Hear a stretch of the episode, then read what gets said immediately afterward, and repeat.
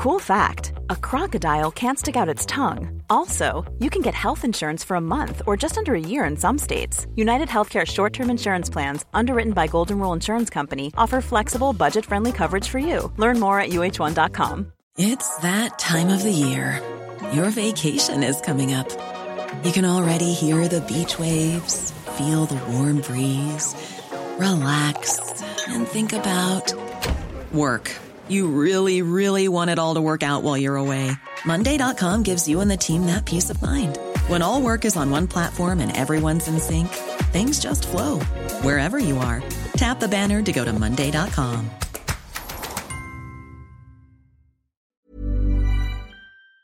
Bonjour, je suis Jeanne Boézek pour Code Source, le podcast d'actualité du Parisien.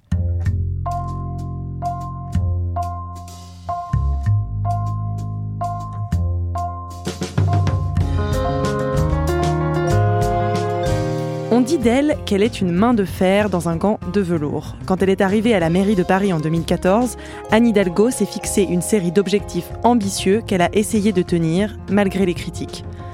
Dans cet épisode de Code Source, en deux parties, nous allons revenir sur le mandat de la première femme maire de Paris. Aujourd'hui, premier épisode, les débuts de sa carrière et son arrivée à la mairie. En 2014, Anne Hidalgo s'impose comme l'incarnation du renouveau pour la ville, choisie par Bertrand Delanoë. Elle se débat pour prendre ses marques et pendant deux ans, elle vit une lune de miel avec les Parisiens et les Parisiennes.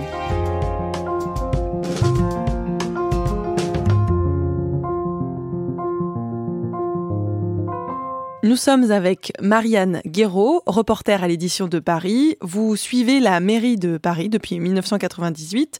Quand est-ce que le grand public entend parler de Anne Hidalgo la première fois? Anne Hidalgo, elle est apparue dans les radars parisiens à la fin de l'année 2000.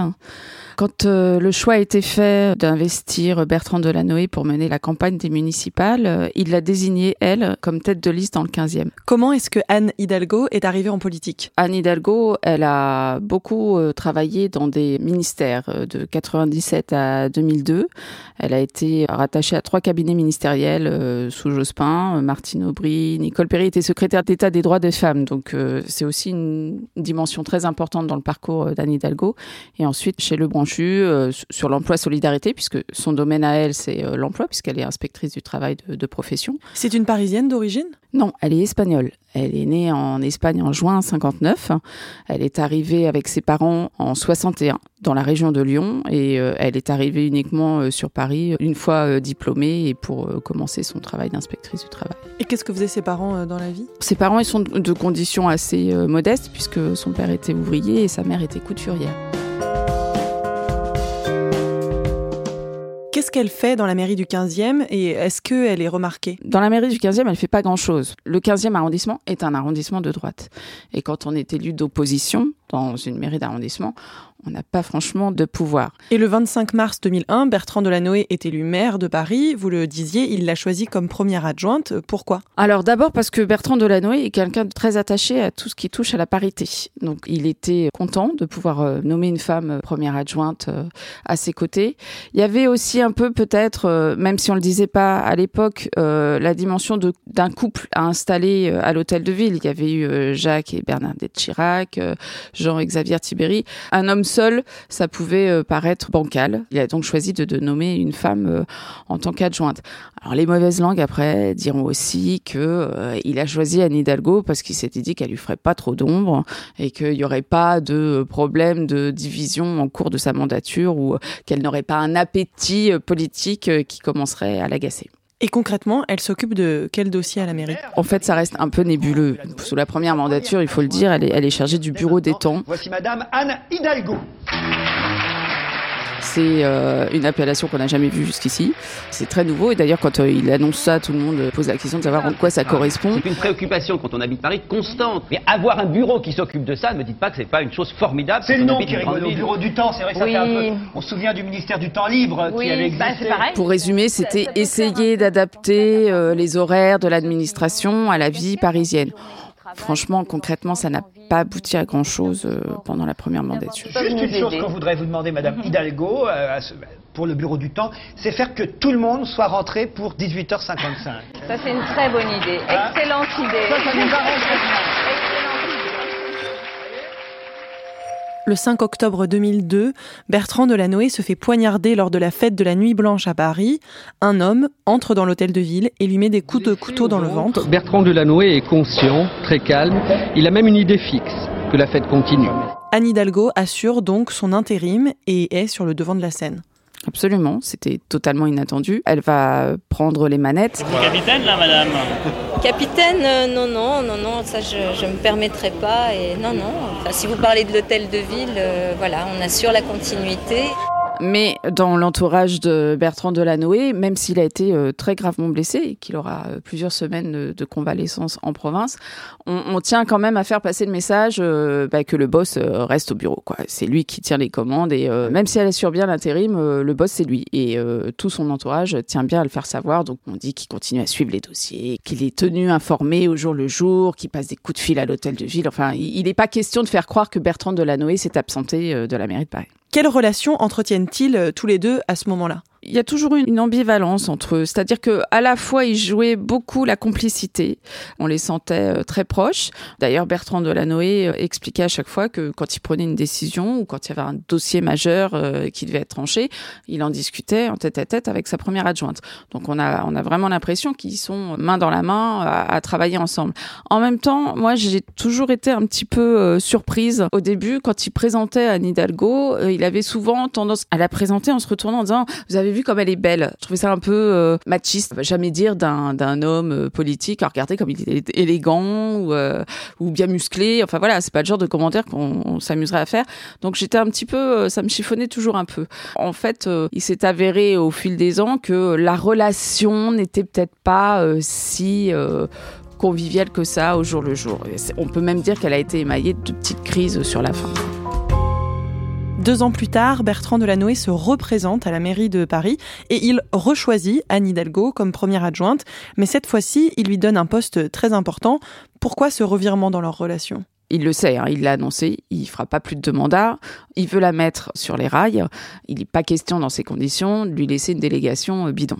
Donc euh, bah, il lui donne l'urbanisme, qui est une délégation évidemment un dossier euh, particulièrement important à Paris, qui est en train de se transformer, où il y a toujours de grands projets d'urbanisme.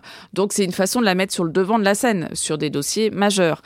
En même temps, on peut pas lui dire qu'il lui fasse un cadeau très sympa parce qu'à l'époque il y a le chantier des Halles qui est quand même très contesté par les riverains, qui prend du retard. On, commence déjà à dire que ça va coûter plus cher. Les choix urbanistiques et architecturaux sont euh, plutôt euh, critiqués. Donc il y a ce dossier-là, il y a le dossier de la Tour Triangle aussi qui fait beaucoup parler. Il y a le dossier du stade Jean Bouin. Donc à la fois c'est bien parce que ça la met sur le devant de la scène et en même temps euh, il lui met quand même dans les mains plusieurs dossiers polémiques euh, qui vont euh, la mettre euh, en difficulté. Et finalement, Bertrand Delanoë choisit Anne Hidalgo pour lui succéder. Anne, tu mérites d'être maire de Paris et je vois en toi déjà une grande maire de Paris. Delanoë a toujours aimé cette idée de laisser quand même un peu son empreinte. Avec Anne Hidalgo, Paris restera la capitale de l'amour. Comme c'est un homme politique très attaché à la parité, il est content aussi de pouvoir dire que euh, il n'a pas peur de laisser euh, sa succession à une femme, ce qui reste malgré tout un petit peu moderne dans le milieu politique. Donc euh, il choisit de l'investir, de la préparer à sa succession sur cette seconde mandature.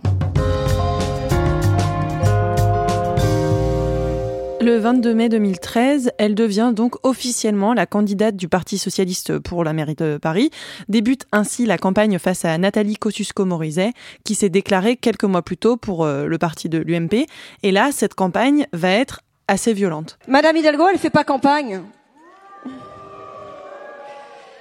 Madame Hidalgo, elle hiberne elle se cache. Ça va être émaillé d'une succession de polémiques. Alors même si de toute façon dans une campagne municipale il y a forcément des polémiques parce que c'est projet contre projet, parce que c'est vision contre vision. Là on peut dire que ça prend pas forcément une tournure euh, très simple. Sur ce sujet, Madame Hidalgo, vous racontez un peu n'importe quoi. Moi, j'ai hérité d'aucune circonscription électorale. L'entourage de NKM va dire qu'ils ont une Ferrari euh, en parlant de leur candidate, alors que Anne Hidalgo ne serait qu'une vulgaire euh, femme de ménage. Euh.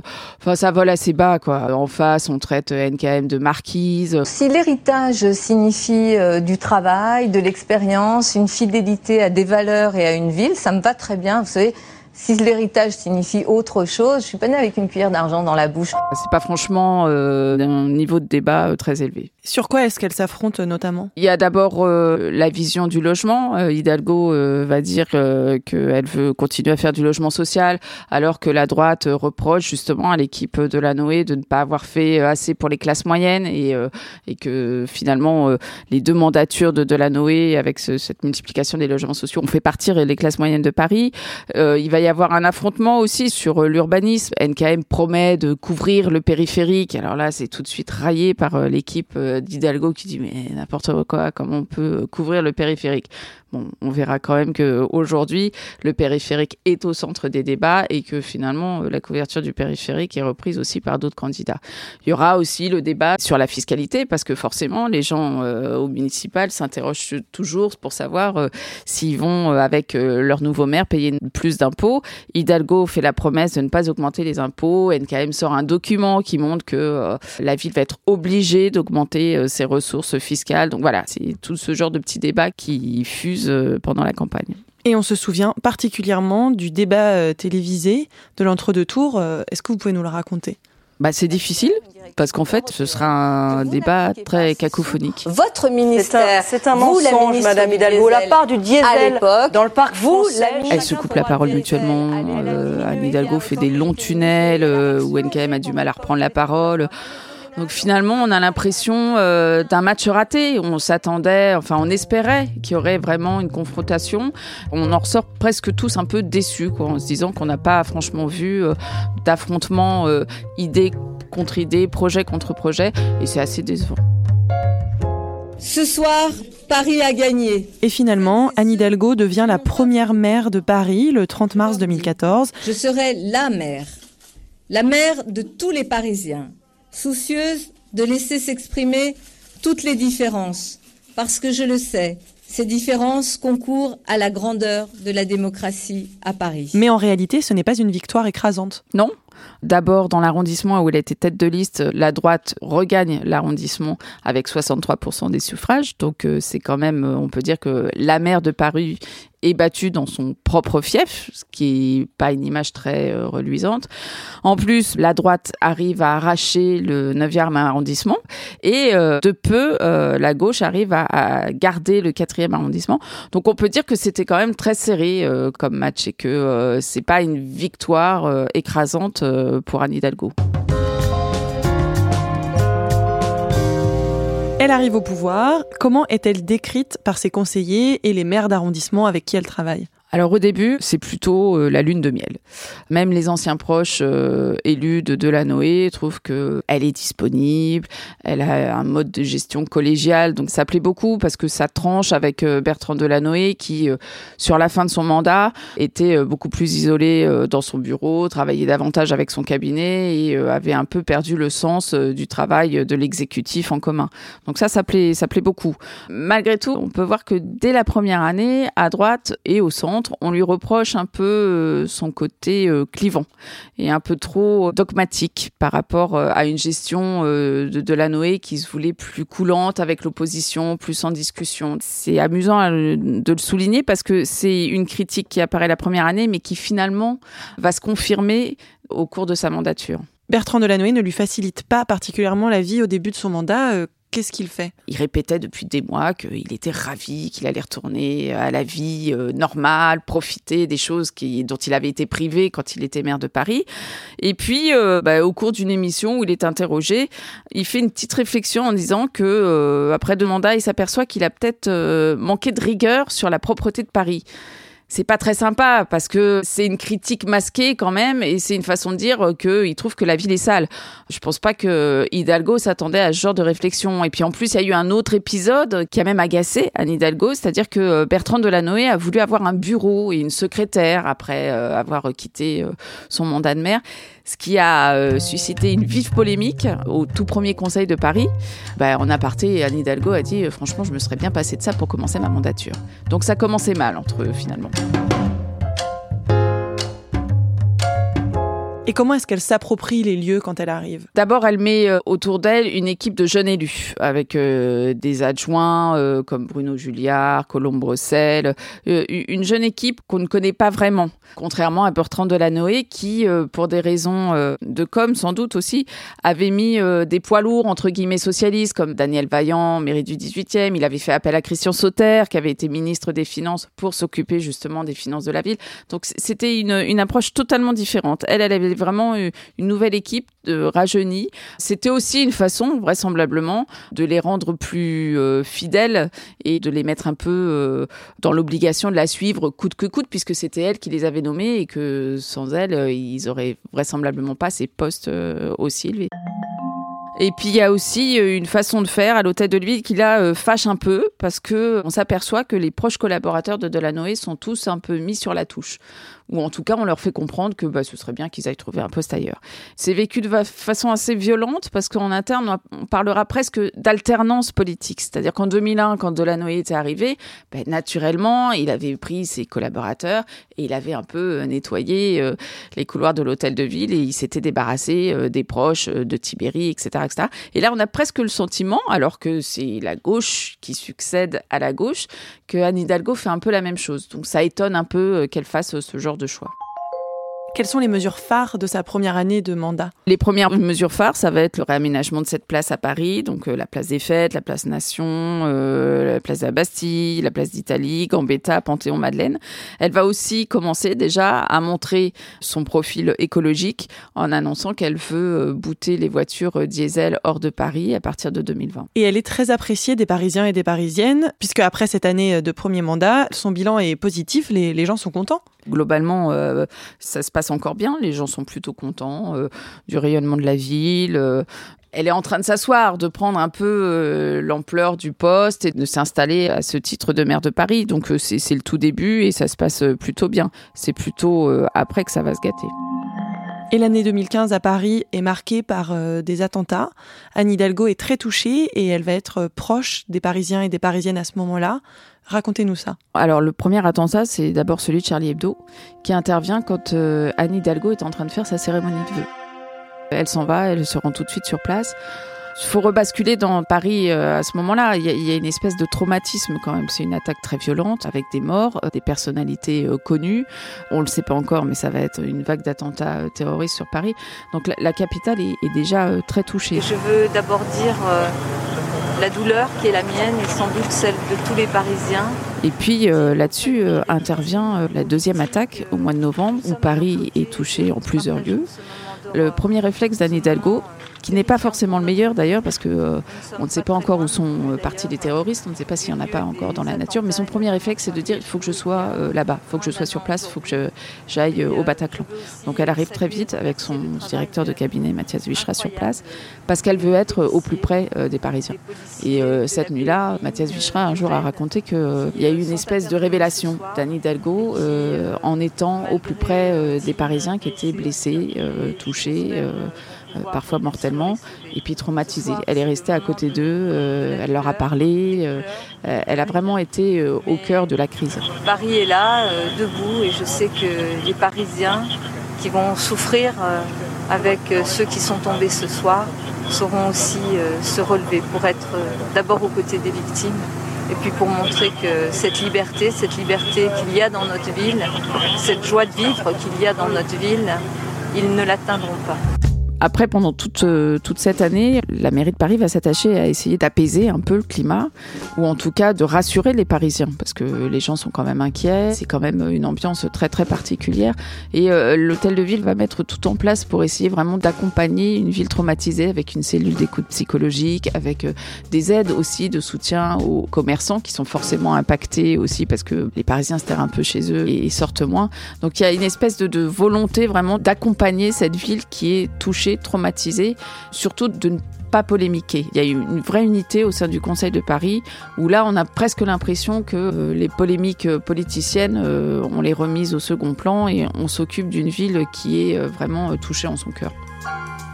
Après cette période compliquée, en 2016, Anne Hidalgo euh, annonce que Paris est candidat à l'organisation des JO de 2024. Absolument, c'est un peu la façon qu'elle a trouvée pour euh, relancer sa ville et puis essayer de lui donner un horizon plus positif. Quand elle annonce d'ailleurs que Paris est finalement candidate, ça étonne un peu parce que euh, au départ, quand François Hollande avait dit que Paris devait candidater aux JO 2024, c'était un peu une fin de non-recevoir qu'elle lui avait renvoyé. Hein. Elle avait expliqué que rien ni personne ne lui imposerait son calendrier et qu'elle le déciderait euh, quand elle le voudrait.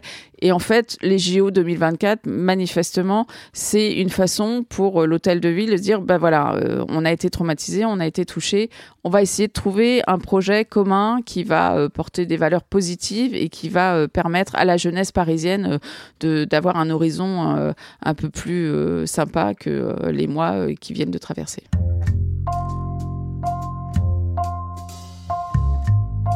Merci à Marianne Guéraud. Code Source, c'est le podcast d'actualité du Parisien. Cet épisode a été conçu et préparé par Jeanne Boézek, montage et recherche d'archives Isabelle Field, réalisation et mixage Alexandre Ferreira. Code Source est un podcast d'actualité quotidien. Vous pouvez retrouver tous nos épisodes sur le site du Parisien, mais aussi sur les plateformes habituelles de podcast. Si vous voulez nous écrire, c'est sur Twitter ou à code source at leparisien.fr.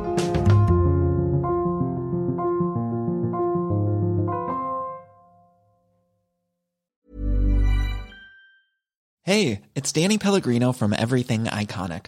Ready to upgrade your style game without blowing your budget? Check out Quince. They've got all the good stuff shirts and polos, activewear, and fine leather goods all at 50 to 80% less than other high-end brands. And the best part? They're all about safe, ethical, and responsible manufacturing.